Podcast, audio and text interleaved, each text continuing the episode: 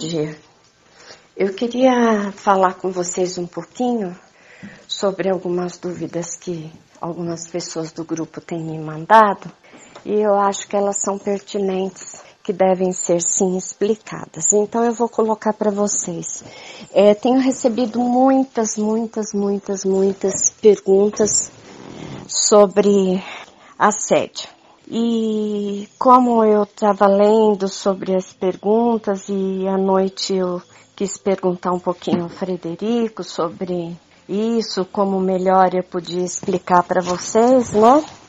Ele me lembrou de um fato, ele pediu para eu que eu contasse para vocês um fato. É, eu tinha um ateliê em Franca e dava aula três períodos e num desses períodos, num desses dias, eram aulas para criança. Tinha é, crianças deficientes que estavam ali pintando, crianças surdas, mudas, e tinham é, mais três, três crianças, uma menina e dois meninos, que eram perfeitamente normais. E eu sempre estava é, com atenção, com carinho, com beijinho com eles e eles vinham sempre na parte da manhã. Eu sou uma pessoa que gosto muito de cappuccino e gosto muito de café com leite. Então, é, eu servia chá, servia café, biscoito, é, outras coisas para as crianças comerem, como servia em todos os horários, né? Mas aí eu ia na mesa, colocava um copo com café com leite, sentava e ia bebendo aos poucos.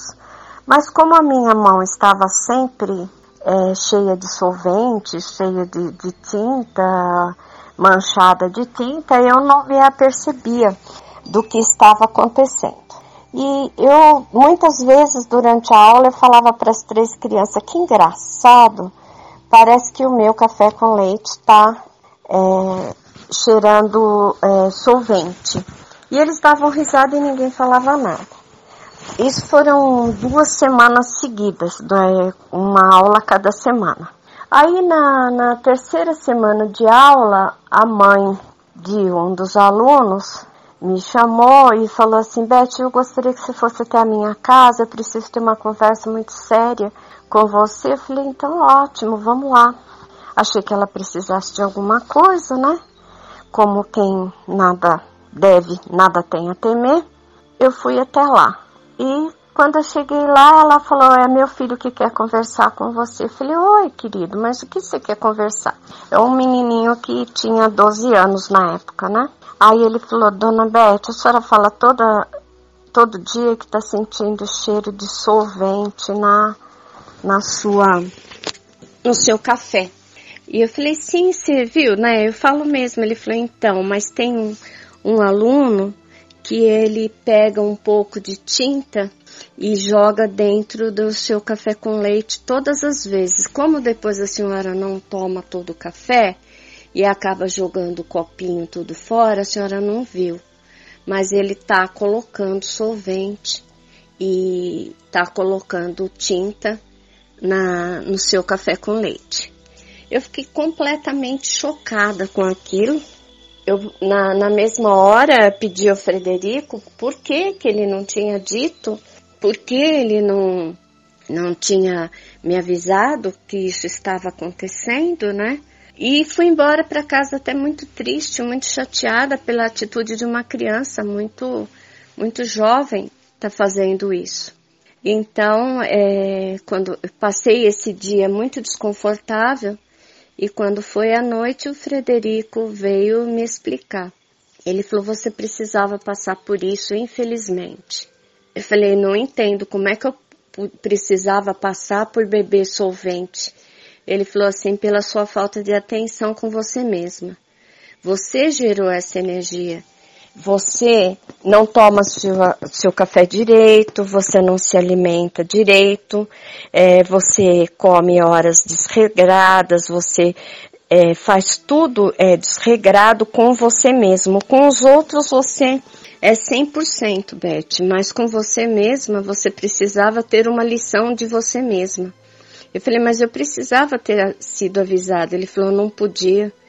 porque você gerou em você essa energia do, desse acontecimento. Aí ainda, mesmo assim, eu fiquei bem zangada com o Frederico por causa disso também. Mas ele falou, agora você vai procurar um médico. E eu fui. Bom, essas, essas é, vezes que eu acabei tomando solvente, é, acabou que me gerou um problema sério no fígado e que foi tratado. E depois disso, depois desse, desse tratamento, ah, passaram anos e eu adoeci novamente, é, também é, em decorrência disso, mas sempre a espiritualidade me tratando, é, me cuidando. E então eu conversei com essa criança dentro do ateliê. Eu perguntei para ele, eu pus café com leite e coloquei do lado dele, como eu fazia sempre, e olhei para ele e falei assim: Eu só gostaria de saber por que você está me envenenando. Aí ele ficou bem parado, me olhando. Ele falou: Do que, que a senhora está falando? Eu falei: Do solvente que você está colocando no copo, da tinta que você está colocando no meu copo de café. Eu falei para ele: Eu sei que você está fazendo isso.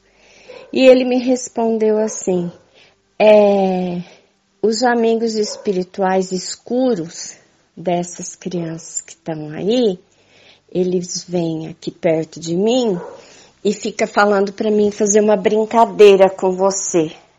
Então eu estava achando que era brincadeira, mas um amigo espiritual, claro, veio perto de mim e jogou umas purpurinas em cima de mim e falou para mim que eu não eu ia mais ouvir aquelas coisas que as pessoas escuras estavam fazendo. Aí vocês vão me perguntar, Beth, e a sua vidência? Gente, sobre vidência precisa ser dito mais isso.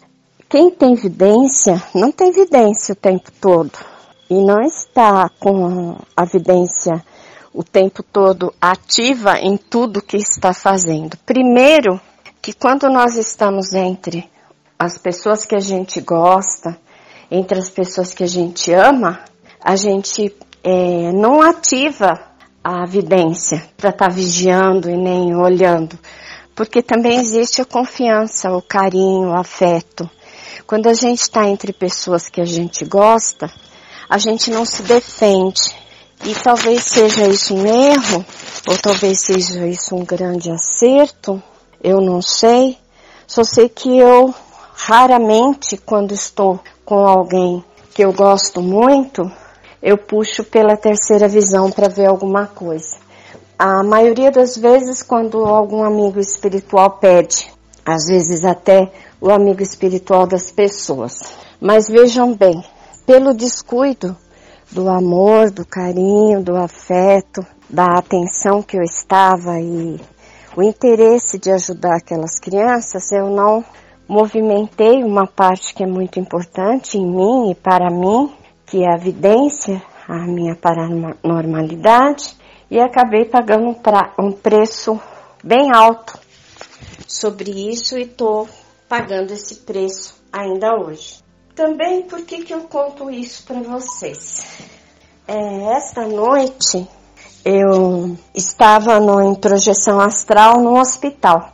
Eu me vi no hospital com dois médicos e mais dois enfermeiros fazendo alguns exames em mim. E quando eu tomei consciência, eu já estava lá e já estava na maca. Aí eu perguntei por que eu estava ali e qual era a função do tratamento, do que se tratava, né?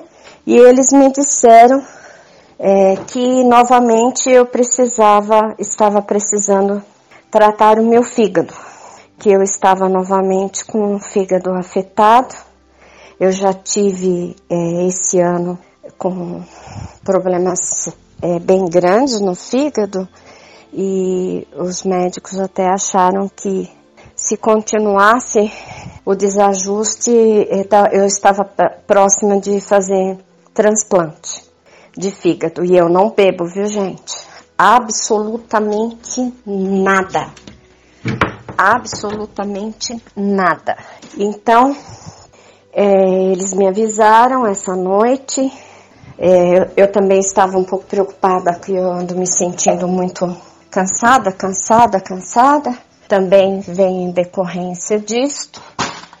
E eu, como já comecei a tratar no, no astral, já marquei médico para hoje. vou continuar em outro áudio.